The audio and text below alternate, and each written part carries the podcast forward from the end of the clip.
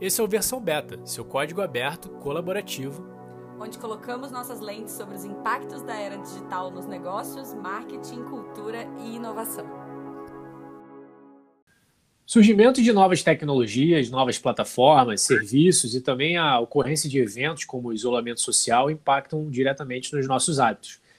Em um estudo divulgado pela Couponation em janeiro de 2021, mapeou os hábitos dos brasileiros nas redes sociais e revelou que, ao longo do ano de 2020, os habitantes locais investiram cerca de 5 horas por dia navegando e interagindo nas redes sociais. Além disso, os brasileiros também passaram 20% de tempo mais consumindo conteúdos de serviços de streaming em comparação a 2019. E esse ambiente é um terreno fértil para novas iniciativas. Por isso, nesta edição do Versão Beta, a gente convidou o Patrick Raí, idealizador e cofundador e CEO do Cult, uma rede social que ajuda os usuários a descobrir, salvar e recomendar conteúdos como filmes, séries, músicas e podcasts até o momento. Patrick, seja muito bem-vindo. Fala um pouquinho para a gente aí sobre você, seus projetos da sua empresa e toma seu tempo, fica à vontade, o microfone é seu. Bem-vindo, Patrick. Obrigado. Olá, Bianca. Olá, Natan. É um prazer estar aqui com vocês. Obrigado pelo convite. É, eu sou o Patrick, né, como vocês já sabem. Bom, é, basicamente o Cult, como o Nathan muito bem apresentou aí, é uma plataforma social focada em conteúdos. Hoje nós temos filmes, séries, podcasts e músicas. Em breve vamos adicionar também livros. Então nós somos a primeira plataforma é, social, uma rede social focada em conteúdos. É, até existem outras que são específicas para, por exemplo, Goodreads é específico para livros, tem o Letterboxd nos Estados Unidos para filmes e séries, mas nós somos a primeira a é, reunir todos esses tipos de conteúdo num só lugar e facilitar principalmente a descoberta de conteúdos. Nós entendemos que a curadoria humana, que é o nosso grande diferencial, porque hoje nós estamos muito é, reféns dos algoritmos, né? E, é. enfim, por conta de várias outras coisas que nós vamos falar aqui, é necessário que a gente tenha mais curadoria humana no meio de tantos conteúdos. Legal. E, isso que você falou da questão do algoritmo, né? Ele nada mais é do que uma linguagem dentro daquela plataforma onde você está inserido. Então, fazendo um paralelo, o algoritmo, a gente sabe, né, que, é, por exemplo, falando aqui do Instagram, né?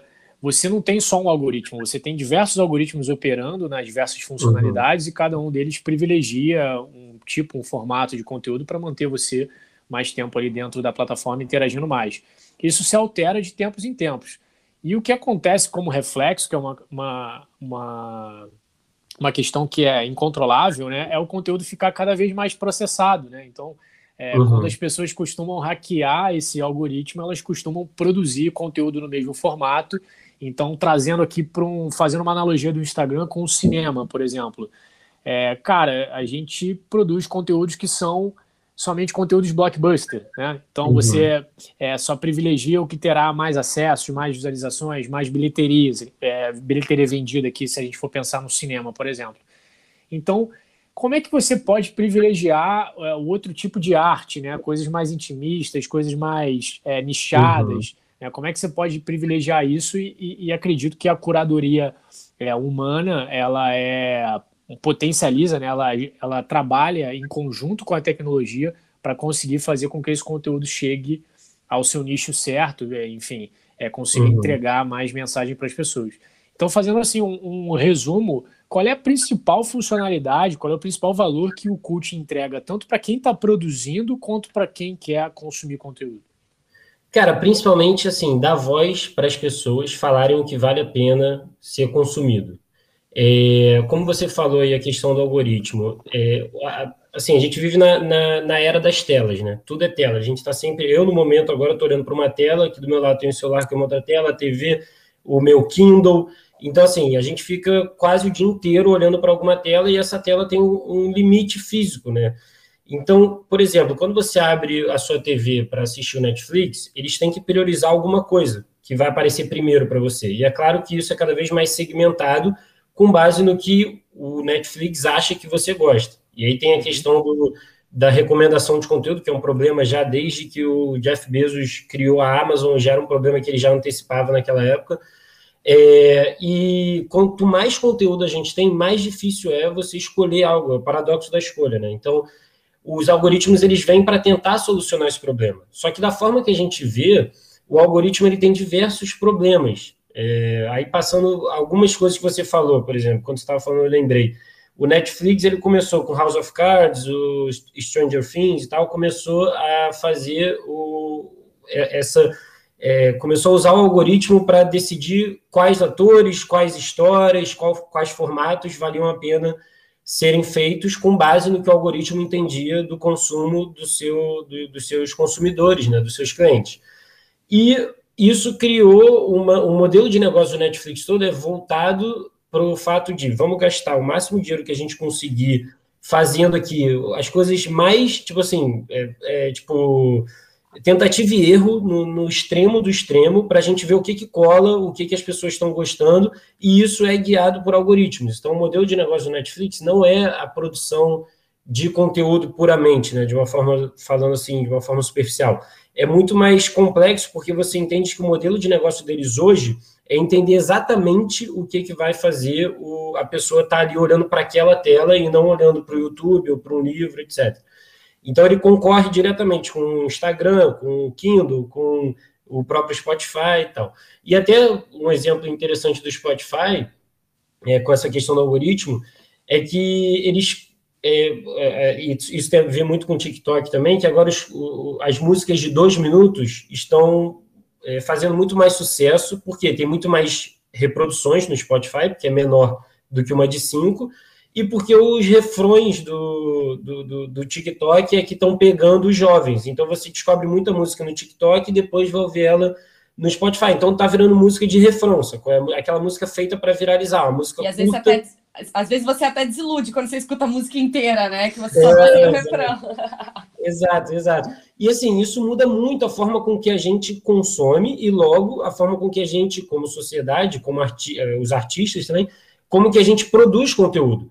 O que, que acontece na prática, né? Tirando um pouco do campo das ideias e colocando na prática.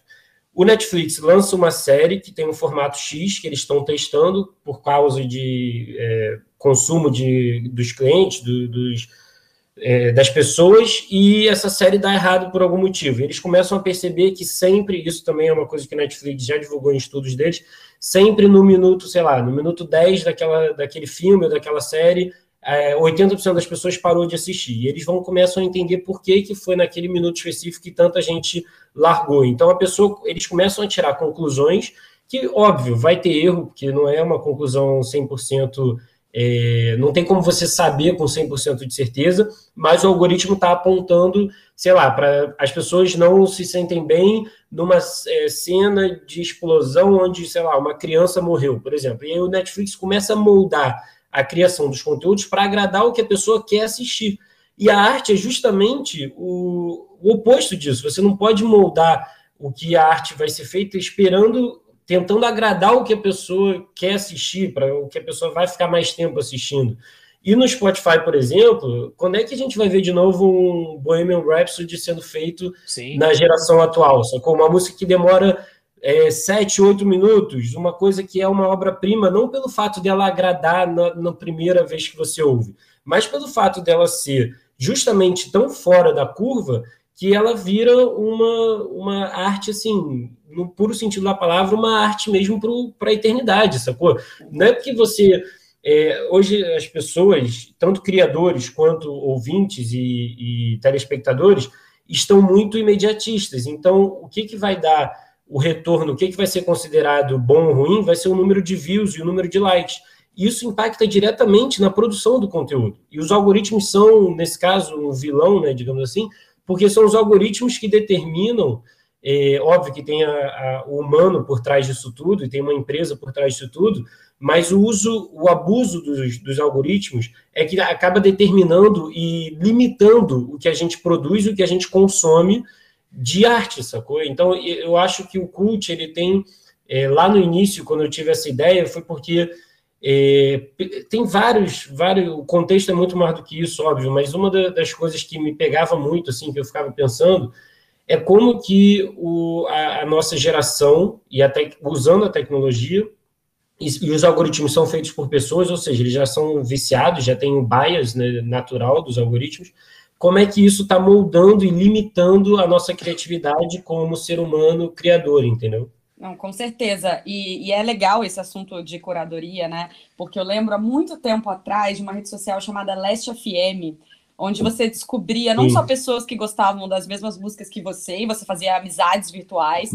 mas uhum. como você descobria novas bandas, né? E hoje, quando eu olho o próprio Spotify, ele tenta fazer um pouco isso, né? De driblar o algoritmo e entender se você pode gostar de um estilo de música diferente, então ele faz alguns testes mas mesmo assim ainda muito dentro do que você gosta, né? Ele não vai indicar um sertanejo para mim porque ele sabe que eu não gosto de sertanejo, mas eu poderia gostar de uma música de sertanejo. Então, eu acho que o algoritmo ele acaba um pouco bloqueando a curiosidade das pessoas, né? E é um tema que a gente fala muito, quanto que as pessoas elas podem continuar sendo curiosas em um mundo onde elas vivem a bolha delas. E, e até falando uhum. de publicidade de forma geral, quando a gente pensa em um insight cultural, né, em um sinal cultural, a gente fala assim, ah, vamos olhar o que é tendência. Aí você olha o Twitter. Cara, nem tudo que é tendência tá no Twitter. No Twitter tá uhum. realmente o que as pessoas estão comentando dentro de um ambiente digital, mas no mundo lá fora estão acontecendo outras coisas que talvez não estejam sendo exploradas no Twitter.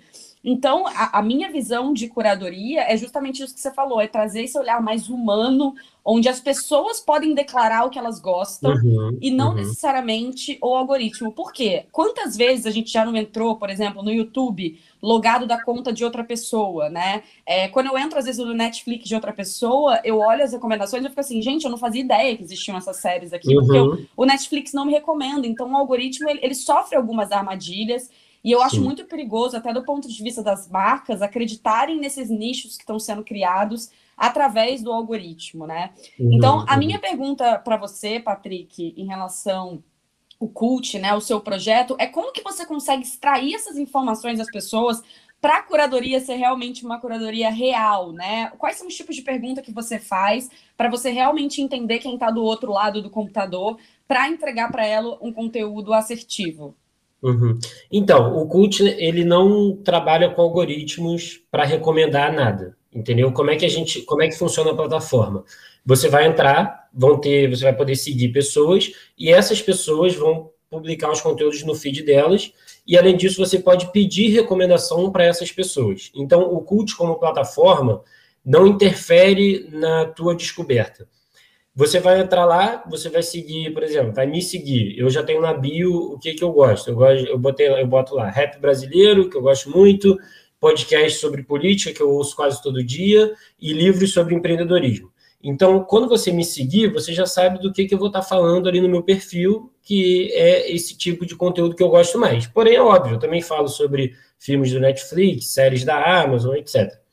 E é, agora, do jeito que. Porque, assim, é, voltando até um pouco atrás, hoje a, o CUT, a gente ficou um ano, de junho do ano passado até maio desse ano agora, a gente participou do Startup Voucher, que é um programa aqui do governo de Portugal para incentivar startups. Aí recebemos aí nesse período mais ou menos uns 20 mil euros para pagar a equipe, enfim, prêmios que a gente recebia conforme a gente ia evoluindo de fase e tal. Concluímos o programa em maio e fomos selecionados para o Grant for the Web, que é um fundo é, do, dos Estados Unidos, do Mozilla, do COIL e do, do Creative Commons, para incentivar a criação de conteúdo online e novos modelos de negócio usando uma tecnologia chamada Web Monetization, que permite micropagamentos. Isso tudo para contextualizar aqui. O Cult hoje está saindo do MVP, que foi durante o Startup Voucher, e entrando no assim no, negócio sério, porque agora a gente recebeu 100 mil dólares, então a gente cresceu, a gente agora tem uma equipe de marketing, tem um programador a mais, a, a equipe dos fundadores somos eu, Helena, Diogo e Pablo. Eu é, sou o CEO, né, líder da equipe, digamos assim, a Helena é, é designer e responsável por todo o branding e comunicação, e o Diogo e o PH são os nossos programadores. O Diogo no back-end, o PH no, no front-end e contratamos agora mais um programador também. Então, é, a estrutura da, da, da empresa agora está crescendo, que agora é uma empresa de fato, e a gente está começando a implementar muita ferramenta nova. Tipo, essa semana agora a gente vai ter comentários nos conteúdos, Vamos ter onde o conteúdo, em breve também, onde o conteúdo está tá disponível, porque a gente sabe né, que isso muda de país para país, e a Netflix tira um conteúdo do catálogo e ela entra no Amazon Prime, isso está mudando todo dia.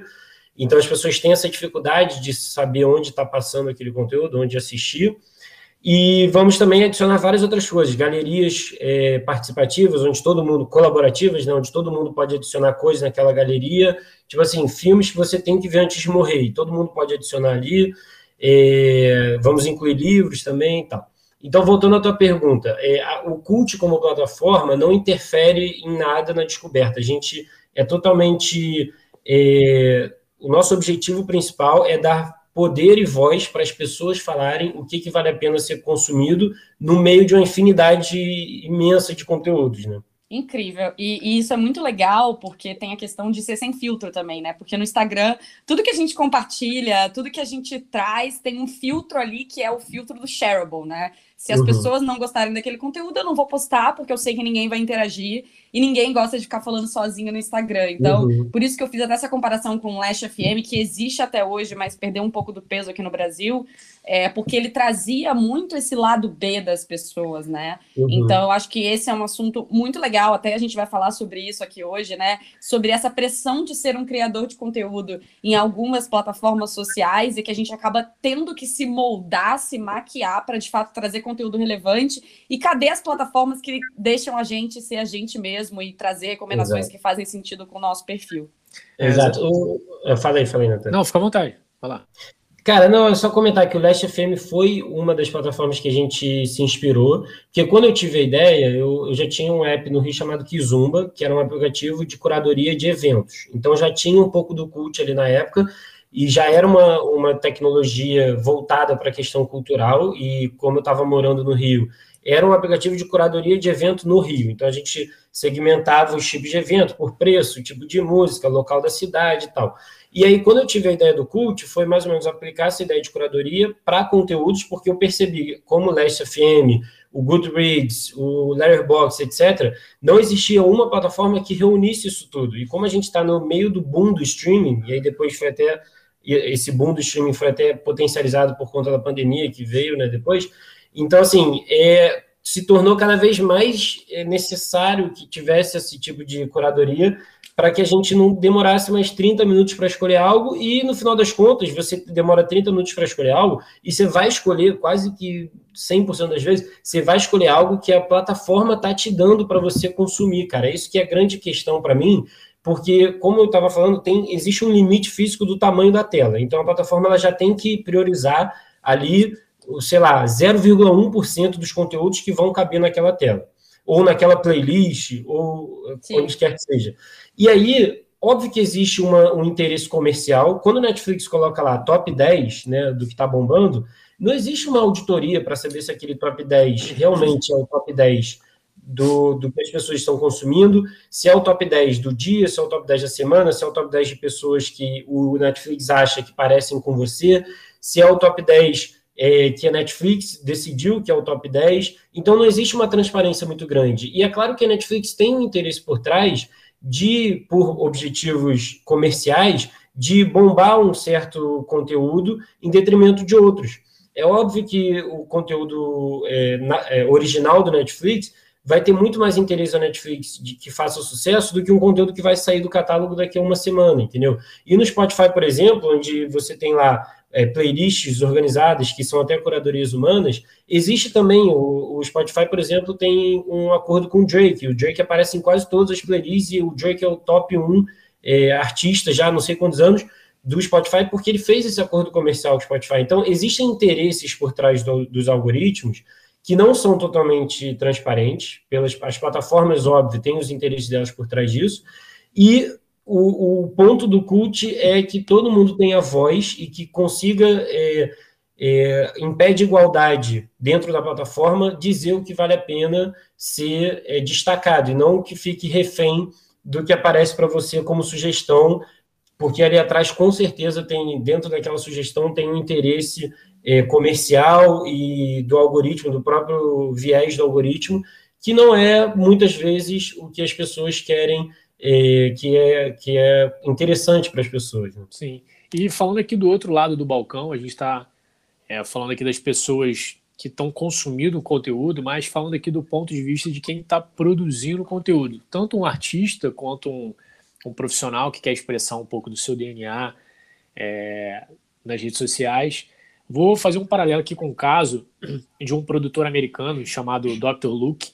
Ele era um hitmaker conhecido é, por fazer músicas para Kesha, para Katy Perry, para outros artistas também.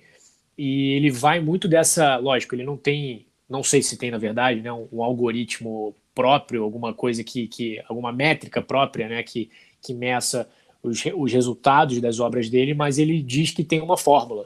Né? E essa fórmula, assim como os algoritmos, são é, conseguidos através de, de tentativa e erro, né? Método científico. Uhum. Então, é, o Luke ele já é, divulgou em algumas matérias falando que as músicas dele tinham que se resolver nos, nos primeiros dois, três segundos, e tinha que ter um refrão logo marcante, né?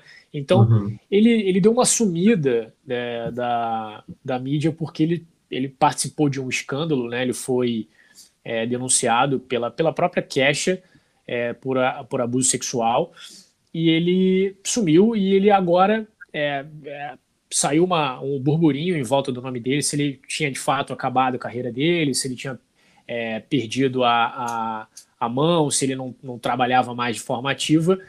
Mas para você ver como é que essa questão da, da fórmula funciona, ele é o cara que está por trás daquele hit do Say Soul, da Doja Cat, né? Então uhum. ele, ele lançou agora um, um pseudônimo, um outro nome, e ele voltou ativa produzindo hits para essa, essa nova era aqui é, uhum. principalmente potencializado pelo TikTok. Mais um refrão conhecido do TikTok. Mais um refrão do TikTok, é, mas o refrão começou no TikTok. Pois é, é. Então, cara, o que, que eu quero dizer com isso, né? Você fica muito refém, lógico, do, dos algoritmos que você está trabalhando dentro de uma plataforma e produzir conteúdo se fala, tem uma palavra que sempre vem é, de carona quando a gente está falando de produção de conteúdo, que é o volume, né? Então a gente fica muito refém do volume. Então, por que, que o Dr. Luke ele é um cara que ficou conhecido, porque ele é um hitmaker e as músicas dele alcançavam milhões de pessoas, tinha uma distribuição gigantesca e ele conseguiu emplacar um sucesso atrás do outro. Quem quer produzir conteúdo hoje, é, você tem diversas é, estratégias, táticas, formatos que você acaba ficando refém, porque se você não é, produz com a, uhum. a, periodicidade que a plataforma pede, ou dentro do, é, dos, é, dos parâmetros que o algoritmo pede, você acaba sendo boicotado, né? Então, uhum.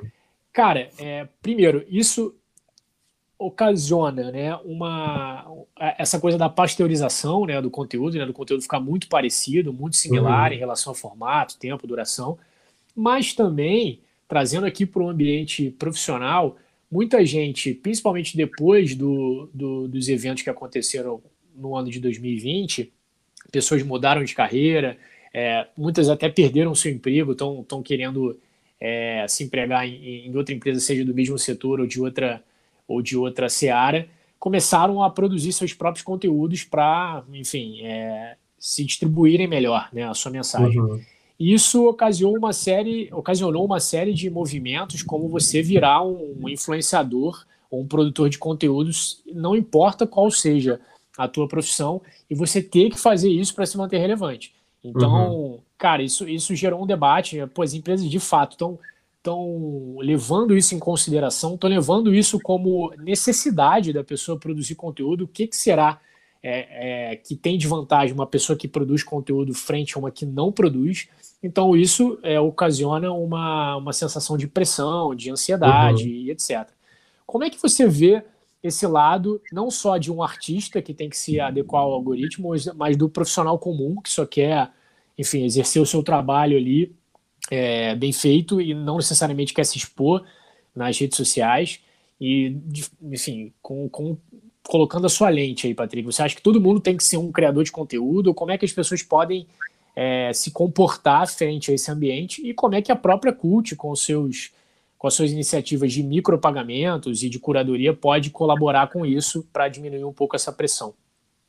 Sim, cara, isso é bem interessante, porque eu estava até vendo um documentário que é muito legal, eu deixei essa recomendação aqui, que se chama Fake Famous. E basicamente, é, eu acho que é isso o nome, mas basicamente é o seguinte: está na HBO. Eles, é, um, é um estudo, na verdade, é, em que o cara que faz o documentário é um, um antropólogo, enfim, ele já estuda essa relação entre redes sociais, sociedade e tal. E basicamente o que ele faz é, ele pega três pessoas anônimas, completamente anônimas, que não são influenciadores, e é, usa diversos artifícios para tornar essas pessoas famosas dentro do, do Instagram, tá? E uma das meninas, ela é jornalista, e ela percebe, uma que tem tudo a ver com o que você está falando, depois que ela produz X conteúdos lá, fazendo coisas tipo completamente superficiais, tipo viagem e tal, sendo que é tudo fake, nada de verdade, para ela não estar tá viajando. Ela foi no, na piscina lá de uma casa abandonada, tirou uma, um, fez um book de fotos, editou e parecia que ela estava nas Maldivas, sacou? E aí eles brincam muito com isso, tipo, vamos ver como é que as pessoas vão reagir. E ela começou a ficar muito famosa e todo mundo achava que ela era uma jornalista viajando o mundo trabalhando. E aí, por conta disso, ela recebeu diversas propostas de trabalho como jornalista. E aí depois, até não vou dar spoiler aqui, mas o final, o que acontece no final é muito reflexo da nossa sociedade, que é o seguinte: você, é, o que você aparece, o que você aparenta ser é, digitalmente hoje em dia, é muito mais importante do que o que você é na vida real. Isso para mim é uma coisa, digamos assim, triste, mas é, é a verdade se você, eu, por exemplo, nunca, nunca fui muito fã de marketing pessoal, mas eu percebi que, cara, se eu não estou no, no LinkedIn falando sobre o que eu estou fazendo, você não tinha nem me convidado, porque você não ia saber que eu estou fazendo isso, uhum. entendeu? Então, existe também uma questão de marketing pessoal e de é, equilíbrio disso com a vida real, que muitas vezes é extrapolada, e agora com o TikTok, eu tenho visto muito, muita gente, com rios também do Instagram, muita gente, é, médico e arquiteto, etc., que precisa fazer um conteúdo totalmente superficial e totalmente é, se adequando ali àquela realidade do momento, né, para atingir o público. Eu acho que, assim, dando uma visão minha como, é, como idealizador do cult, que está trabalhando de um outro lado, um lado menos superficial de, de foto e vídeo curto e tal, e mais é, focado em conteúdo, em debate, escrita e tal, eu acho que é inevitável, isso vai, isso é para onde as redes sociais estão indo. Eu não acho que seja um, uma, um caminho que vai voltar, eu acho que é um caminho que só tem uma mão. Tanto é que o Instagram agora focou todas as, todas as energias deles em vídeos e meio que até falou que não vai mais ser um app de foto, vai ser um app de vídeo, é, para estimular as pessoas a criarem. E o TikTok também está seguindo nessa mesma linha, o Facebook, o YouTube e tal. É, eu acho que é inevitável, isso vai acontecer. Eu acho que essa parte do marketing pessoal vai ficar cada vez mais é, agressiva. Eu acho que as pessoas, tanto no LinkedIn quanto no TikTok, que são duas redes aparentemente completamente diferentes, as pessoas têm que estar aparecendo, sejam elas médicas, arquitetas ou empreendedoras, enfim. Se você quer, quer ter uma. quer ser notado, você tem que ter uma, uma presença digital muito forte. Não importa, hoje em dia é assim funciona, não importa o quanto você faça, se você não divulgar isso online, ninguém vai saber. Tanto é que, como eu disse, é, depois que eu comecei a divulgar o que eu estava fazendo online, muita gente veio me abordar por motivos diferentes, como vocês, para trocar ideia, como é, empresas propondo parcerias, e até dei uma entrevista por conta do, da exposição que eu fiz no LinkedIn, eu dei uma entrevista para uma revista aqui em Portugal, meios de publicidade. Enfim, então, eu acho que existe sim essa, e vai, vai piorar cada vez mais, essa necessidade de estar presente online. Inclusive, o LinkedIn agora está fazendo, estava investindo em currículos por vídeo, não sei se vocês chegaram a ver isso, mas uhum. isso também é um reflexo da, da TikTokização de tudo, porque agora até o currículo que você vai apresentar para as empresas é um vídeo curto, entendeu? Então, assim, só que por outro lado, e agora falando pelo lado do cult, né, e, e defendendo um pouco o que, que eu acho, eu acho que assim, a gente, a sociedade é muito grande, tem muita gente e cada um quer uma coisa. O grosso da, das pessoas, né, o, assim, a grande massa da, das pessoas está no TikTok e no Instagram, isso é um fato. É, não existe você hoje ter um serviço que não está no, no, Instagram, no TikTok, porque isso é o que vai fazer as pessoas chegarem até você. Mas, por outro lado, existe uma parcela que, tá, que para mim, também está é, tá, tá cada vez mais é, se organizando, talvez, que rejeita isso, que rejeita essa, esse tipo de interação. E, óbvio, que é muito é uma parcela muito menor do que a parcela que está no Instagram e no TikTok 5, 6 horas por dia. Mas existe um nicho aí que é o um nicho que está órfão de rede social. E esse nicho, ele está cansado da, da, superficialidade, da ansiedade que essas redes causam, da disputa, da competição. Porque convenhamos, cara, o, influenciador ele pode ter um milhão de seguidores e estar tá viajando o mundo todo. Isso não quer dizer que ele seja feliz. Muito pelo contrário, a quantidade de pessoas que vira refém dessas plataformas, porque elas têm que estar tá sempre documentando e é, produzindo conteúdo e mostrando a vida delas, expondo tudo que elas fazem. Isso é muito mais nocivo e acho que a longo prazo a sociedade, como a gente ainda não tem uma experiência nisso, porque é tudo muito recente, eu acho que a médio e longo prazo vai acontecer um pouco o que aconteceu com o Facebook, que virou um ambiente muito é, que causa muita ansiedade, um ambiente muito tóxico, é, com muita competição, superficialidade e tal. Então, eu, da forma que eu vejo, e aí já concluindo o meu pensamento, da forma que eu vejo, assim, existe espaço para todo mundo, existe muita gente que está cansado desse tipo de interação digital, porque está causando ansiedade, está causando depressão, está causando competição em todos os momentos da sua vida, seja no trabalho, seja na viagem, seja em qualquer coisa. E essas pessoas que estão se sentindo órfãos dessas redes, por não se sentirem mais é, pertencentes a essas redes, estão migrando para outros ambientes. Então, eu acho que o cult é uma uma alternativa muito boa para quem gosta de conversar sobre conteúdos, quem gosta de ter uma, um debate mais profundo e mais construtivo sobre é, podcast, sobre música, filmes, séries, livros. É, inclusive, uma curiosidade aqui é que o, nosso logo é uma é, um, é tipo um diamante, né? Porque a gente, a gente conversando, a gente, da forma que a gente vê, é que assim, quando um conteúdo é colocado no mundo, por exemplo, quando esse meu podcast for pro ar, ele vai ficar lá e ele vai ser ouvido várias vezes, em vários momentos diferentes, por várias pessoas diferentes. Então, ele, ele não termina no momento que a gente terminar essa gravação. Muito pelo contrário, ele está só começando. Então, ele é um diamante que vai sendo minerado aos poucos. E isso vai gerando debates e conversas que daqui a 10 anos, se alguém ouvir o que eu estou falando hoje, 28 de julho de 2021, daqui a 10 anos isso ainda vai estar tá criando é, um debate e vai estar criando uma conversa sobre esse tópico específico, e isso vai reverberar ainda por muito tempo.